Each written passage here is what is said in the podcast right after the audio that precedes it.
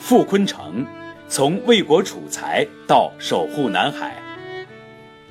二零一六年三月，纽约，傅昆成用英文做有关南海的演讲，两百多名听众中有来自联合国和联邦政府的官员，有哥伦比亚大学的教授，也有专程从哈佛赶来的学者。中国海洋法学评论主编、厦大南海研究院院长的身份，让听者有几分好奇和挑战。南海是中国的历史性水域，汉代开始就有居民活动。南海的 U 型线在一九四七年即已公布。这些常识刷新了不少美国精英的认知，固有的质疑在一场场互动中逐渐松动消融。而国际会议之余进行南海的国际巡讲和媒体采访，几乎成了傅昆成今年的一种常态。三月，在洛杉矶、纽约、华盛顿，一场英文，一场中文；五月，在加拿大的温哥华、渥太华、魁北克，在荷兰的格罗宁根大学、乌特列支大学；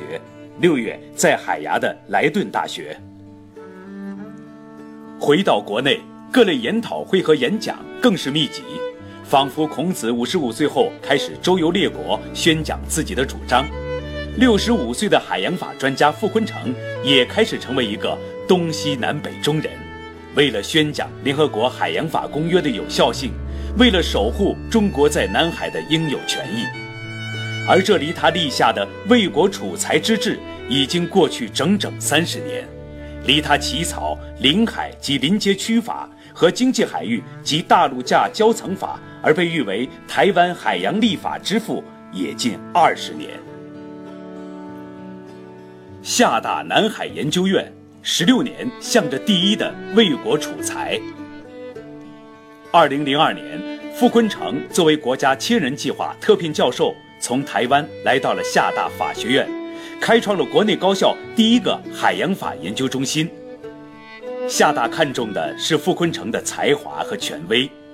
一九八六年获得弗吉尼亚大学海洋法博士学位的他，不仅在一九七零年代末担任《中国时报》编译员时就开始跟踪联合国海洋法公约的出台，此后为台湾当局海洋华界做过咨询顾问，还代表台湾对外渔业法律召集人，常常乘船去各岛国处理法律纠纷，解救台湾渔民。这位既有实践又有理论功底的海洋法专家，的确也不负众望。在他的学术领先下，十年后的二零一二年，厦大将中心升级为南海研究院，中国高校中第一个以南海问题为研究对象、以相关政策和法律为主轴的国家智库脱颖而出。二零零五年首创的英语《中国海洋法学评论》。和2013年开创的双语月刊《南海导报》成了业内外人士争先阅读的窗口，尤其是中心拥有全国最多的中外海洋法专著。日本的外交学者杂志《The Diplomat》在二零一五年七月发表了长篇报道，厦大南海研究院体现中国海洋问题研究趋向成熟。一九八六年。刚回到台大法律系教授海洋法的傅昆成，看到当年不少同窗都转为民法和刑法而名利双收时，就曾和商学院毕业的妻子说：“不求发财，但求为国储才。”在南海研究院，这个梦想一步步兑现，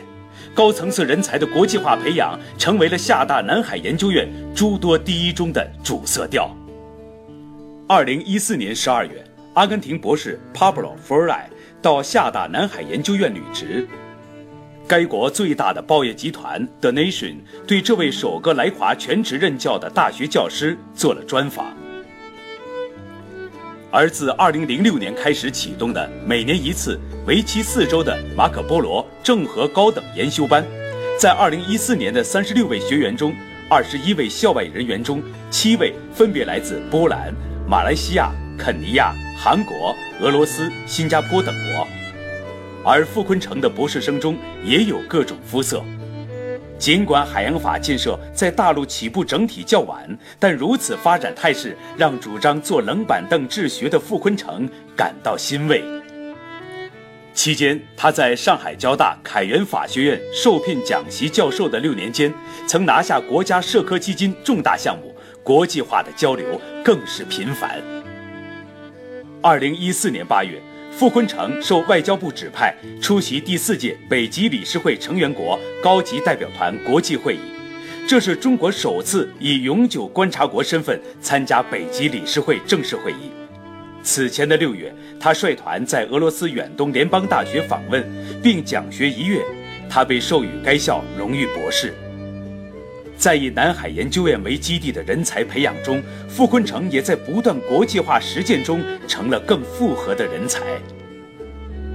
海内外巡讲与玫瑰与少女的博弈，随着中国国际影响力的增加。东海、南海诸多争端此起彼伏，学者如何利用学术武器维权，不仅是愿望，更是战略视野和实践能力所在。二零一五年十月，国际仲裁法庭公布对南海仲裁案的初步受理后，有过台湾立法委召集人和国大代表等实践经验的他，结合在中国时报时练就的敏感度，用通俗的语言展开了一场场海内外学术演说。开头提到的一幕，即是海外系列巡讲的场景。每场演讲后，总有媒体或海外学者表示自己被美国媒体误导，认定事实、适用法律、组建仲裁庭是三重错误，而中国不参与、不接受裁决的态度是对国际法的维护。这样的声音屡屡发出，而每一次，傅昆成都会用详尽的史实和法理来加以说理。那是他查遍全球图书馆的成果。六月底，有九个欧洲国家参与的中国欧洲国际海洋法研讨会在鹿岛举行。会议当天传来七月十二号国际仲裁庭将宣布南海仲裁案最终结果的消息。曾在国际海洋法法庭任职的意大利米兰大学教授图里奥·崔纽斯发言说。这是裁决前最后一次国际研讨会了，与中国学者的充分交流，有助于我们更全面了解中国的立场，澄清一些误会。作为联合国海洋法公约的制定源头国，欧洲有更多对公约的实践案例和法条解读，他们天经地义地认为国际法包括第三方的仲裁是第一选择。而中国对谈判、历史主权和法律并重的想法，在交流中得到了理解。欧洲学者也从公约角度为可能的裁决结果支招。我特意邀请一些年轻的海外国际法学者，他们才是未来话语权的掌握者。对这场讨论环节中每次都要超时的学术交流，傅昆成颇为满意。法条往往有不同的解读。有时会因为话语控制者的主观而异化，因此戴高乐总统针对条约的效力，曾留下“条约就像玫瑰和少女，存在只在须臾之间”的名言。围绕南海争端的仲裁案，傅昆成拿起了学术武器，用西方人听得懂的语言守护南海，开始持久的与玫瑰与少女的博弈。一九九一年就发表论文《南海争执与解决方法的法律观》，一九九五年即出版《南中国海海洋法律地位的研究》专著的傅昆成，在办公室里保留着蛟龙号深海潜水器的模型，